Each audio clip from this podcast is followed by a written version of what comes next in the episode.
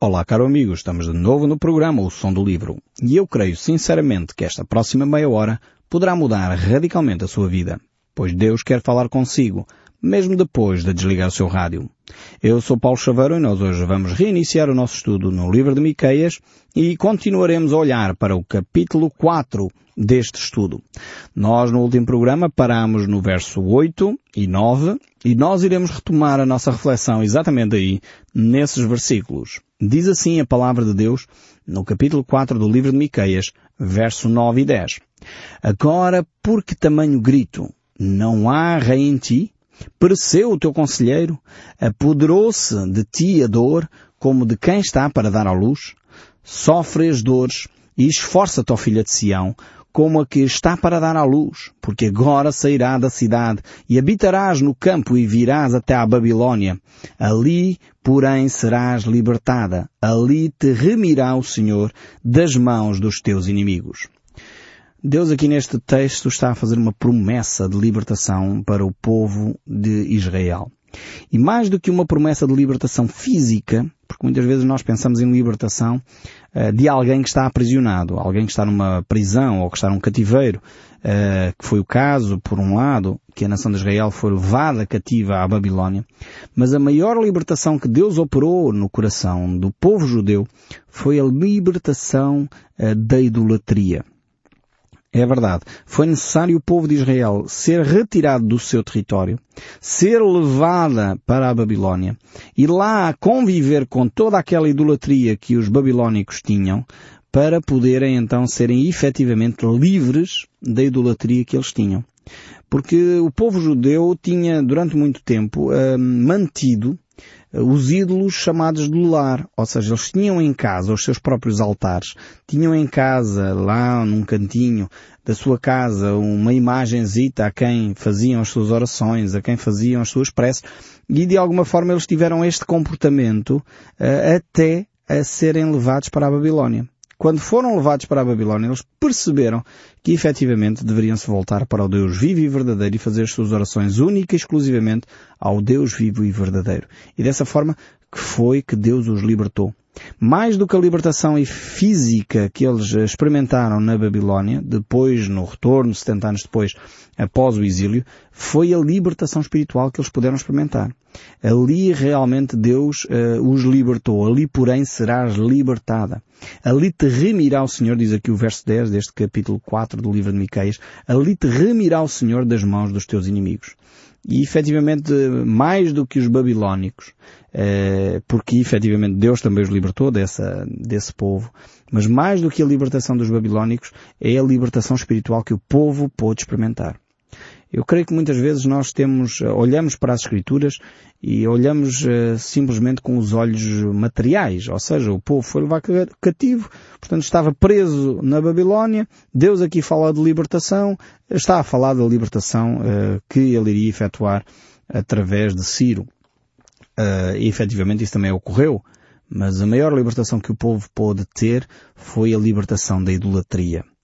Como seria importante se o nosso povo se libertasse da adoração, da veneração a criaturas, em vez de olhar para o Criador. O povo português precisaria de uma libertação nesta área. Precisaríamos colocar os nossos olhos no Deus vivo e verdadeiro e adorar só, simplesmente o Deus vivo e verdadeiro. Sermos um povo cristão que efetivamente tem Cristo como exemplo e não uma série de outras entidades. Ainda que é importante aprendermos com a história, não, não confunda. Não estou a dizer para mandarmos uh, o bebê fora com a água, não é isso que eu estou a dizer. Há exemplos tremendos de vida, homens e mulheres que viveram uma vida cristã exemplar, com os quais nós devemos aprender a viver o cristianismo, mas não confundamos uma coisa é retirar lições da vida de homens e mulheres, outra coisa é idolatrar essas pessoas ou venerar essas pessoas como se eles fossem semideuses. Nós temos que acabar com essa idolatria no nosso meio. E, e eu não estou a falar só das pessoas que morrem, atenção. Porque infelizmente muitas vezes nós idolatramos até pessoas vivas. Ah, o fulano tal é tão bom orador, tem umas palavras tão interessantes. Ah, então, pronto, aquela pessoa fica lá colocada num pedestal e aquele é o nosso ídolo. Nós precisamos de olhar para Cristo. Não podemos, não devemos como cristãos dobrar os nossos joelhos diante de ninguém, seja homem, seja mulher, vivo ou morto, seja um ser uh, humano ou não, ou um animal, não devemos, não podemos dobrar os nossos joelhos diante de qualquer outro ser na terra, nos céus, debaixo da terra, no mar, seja qual for o ser, porque essa é a recomendação que Deus nos dá. E aqui o povo judeu foi liberto dessa idolatria. Mas também foi liberto, efetivamente, eh, do cativeiro, após 70 anos de cativeiro, eles foram libertos por Ciro.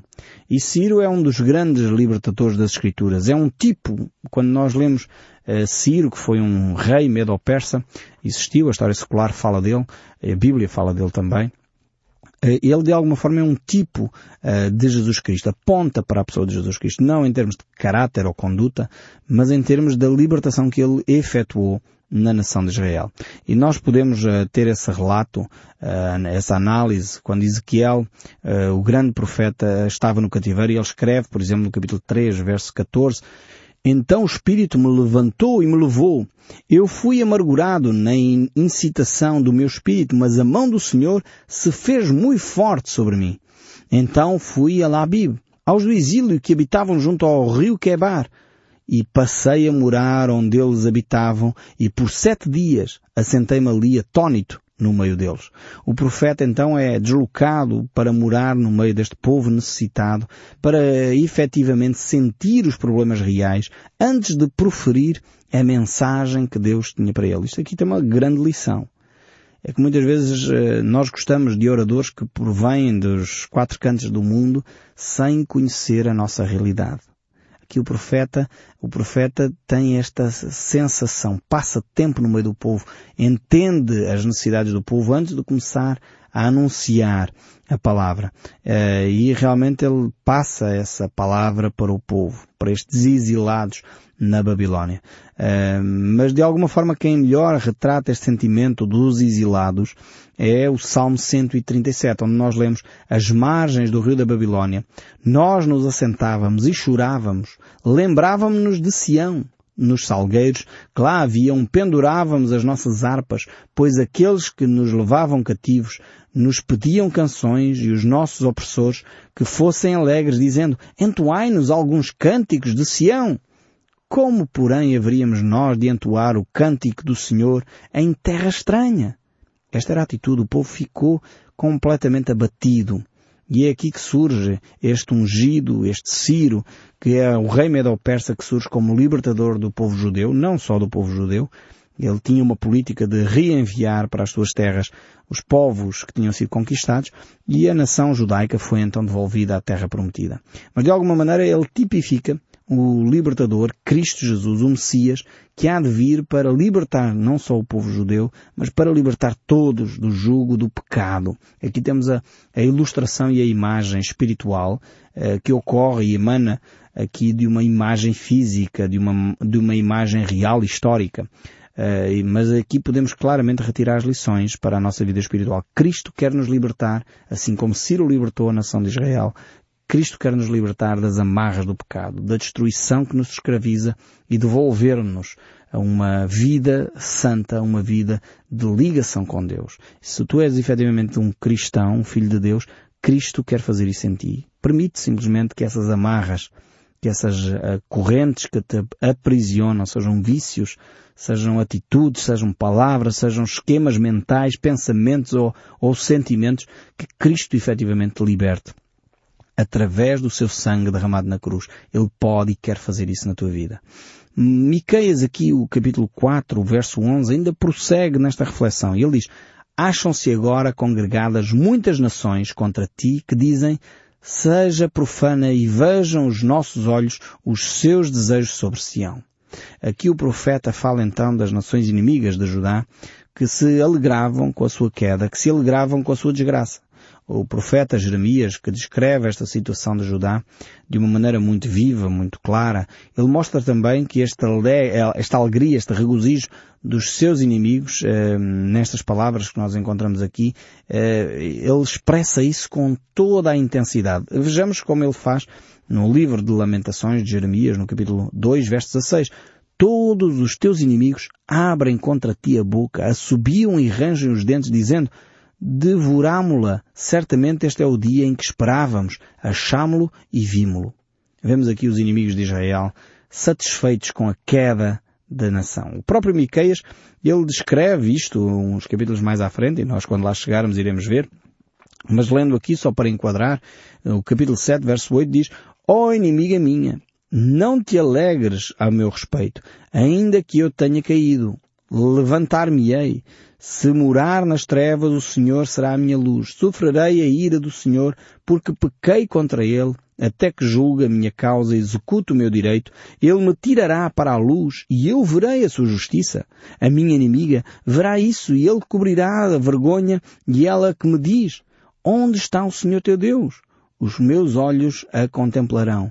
Agora será pisado aos pés, como lama da rua.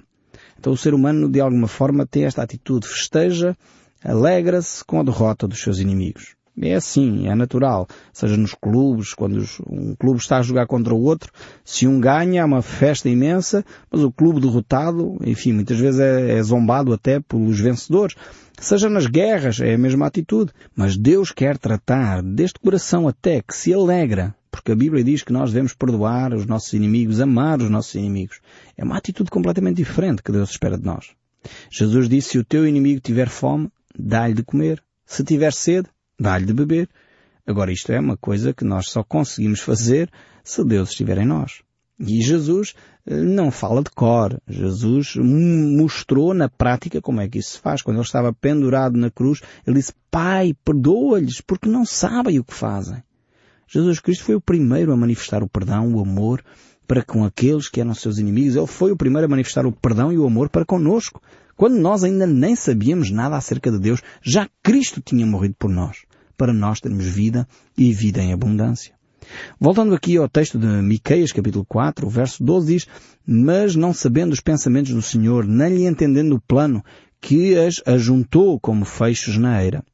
O profeta diz aqui que os inimigos de Israel, de Judá, apesar de se alegrarem com a derrota uh, de Judá, eles não entendem nem conhecem os planos de Deus. Ou seja, Deus ali não está uh, a agir com maldade. Ou seja, o povo estava a pensar, olha, Deus desprezou-os, Deus desamparou-os.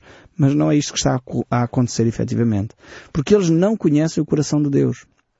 E o profeta uh, Isaías, que como já dissemos era provavelmente contemporâneo de Miqueias, ele fala desta ignorância dos homens. Ele diz a certa altura que os meus pensamentos não são os vossos pensamentos, nem os meus caminhos os vossos caminhos, diz o Senhor, porque assim como os céus são mais altos do que a terra, assim são os meus caminhos mais altos do que os vossos caminhos e os meus pensamentos mais altos do que os vossos pensamentos. Eu, eu pessoalmente, quando leio este texto, identifico-me. Eu vejo muitas vezes as minhas atitudes aqui espelhadas neste texto. Eu muitas vezes não entendo o que é que Deus está a fazer.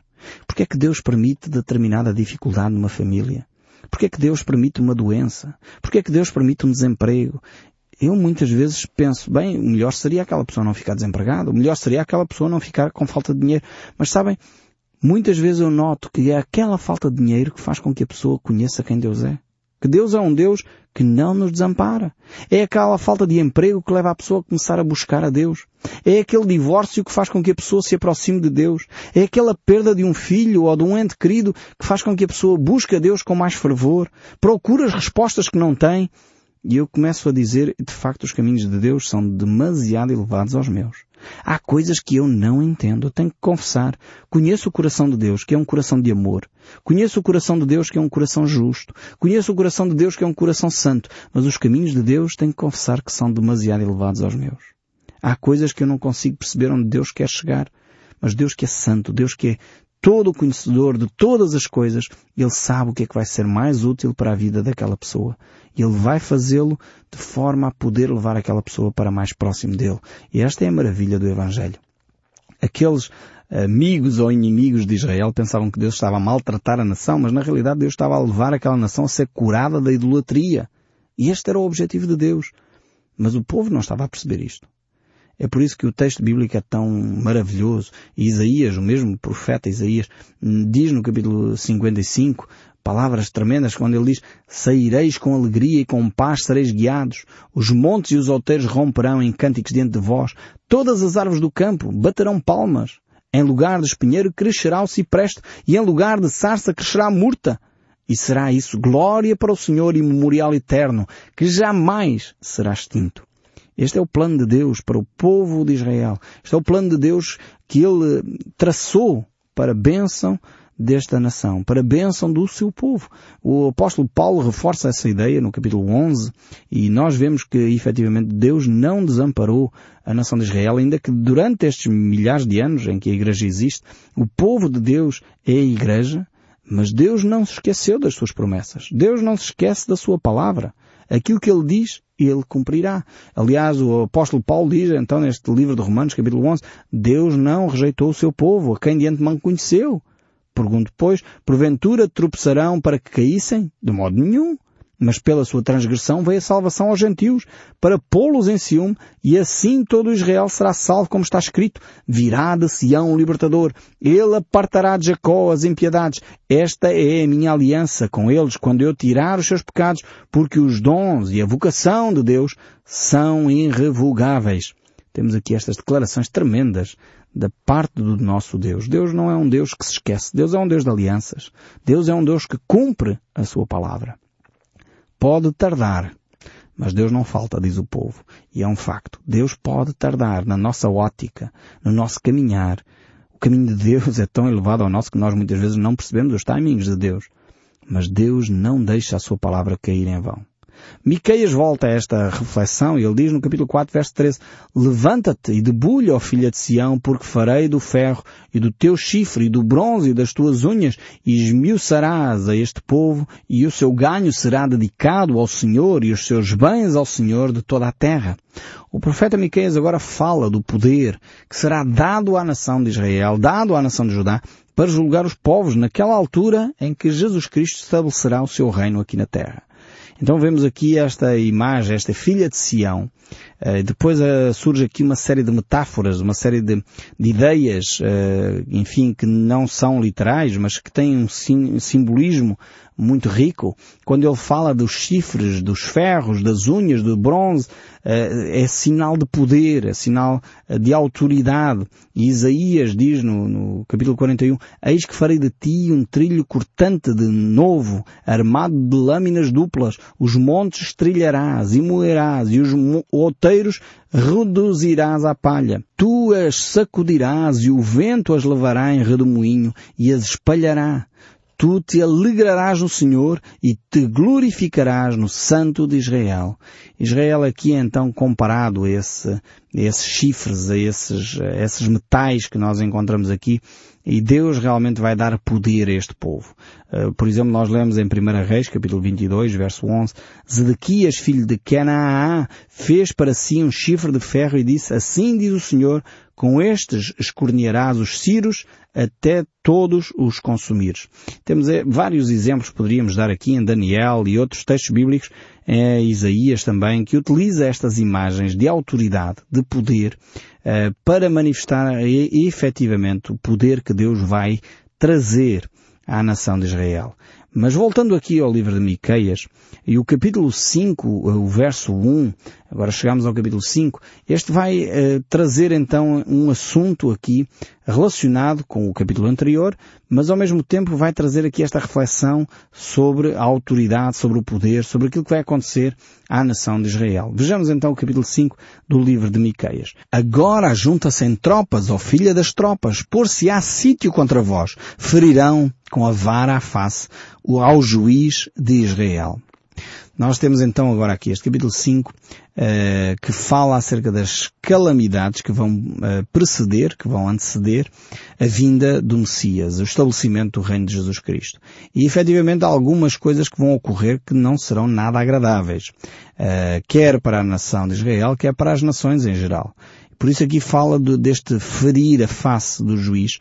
E creio que não haverá maior afronta quando aqueles que têm que exercer a autoridade são tratados uh, como ninguém, são tratados com desprezo, são tratados uh, sem qualquer respeito.